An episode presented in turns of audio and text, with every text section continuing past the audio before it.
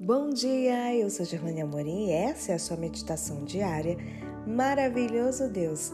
Segunda-feira, 1 de maio de 2023. Desafios da missão. Verso de hoje, Romanos 1, 14 e 15. Pois sou devedor tanto a gregos como a bárbaros, tanto a sábios como a insensatos. Por isso, quanto a mim, estou pronto a anunciar o Evangelho. Pela graça de Deus, o Evangelho nos alcançou e mudou completamente a nossa vida. Somos novas criaturas, estamos sendo transformados à imagem de Cristo, dia a dia, pelo Espírito de Deus. Seu plano, porém, é maior. Inclui salvar outras pessoas por nosso intermédio. O que podemos fazer? Primeiramente, temos que reconhecer nossa responsabilidade. Somos devedores. Recebemos o Evangelho e precisamos passá-lo sabendo que tudo deve ser realizado pelo poder de Deus. Por isso é necessário orar. Precisamos orar em favor de todos que se empenham em evangelizar. A Igreja Adventista do Sétimo Dia, com suas muitas instituições e sociedades bíblicas espalhadas pelo mundo, são bons exemplos.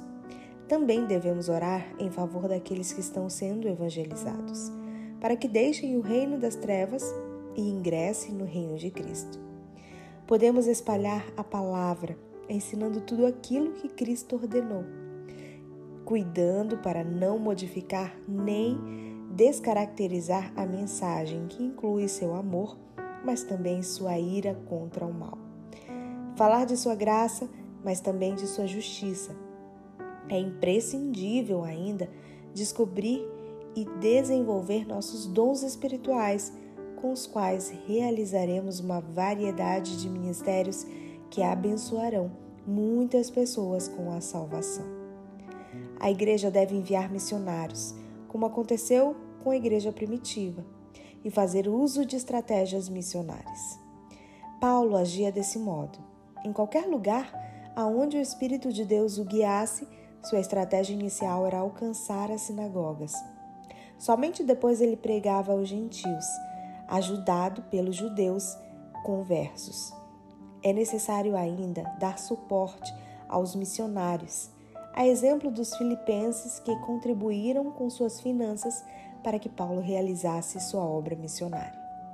Se agirmos desse modo, poderemos contar com as promessas de Deus. Teremos a constante presença de Cristo e participaremos do término da pregação do Evangelho. Veremos então uma multidão vinda do Oriente e do Ocidente, de toda nação, tribo, língua e povo, pessoas eternamente salvas no reino de Deus. Se você quiser ver mais conteúdos ou me mandar um oi lá no Instagram, vou te esperar por lá. É arroba Amorim.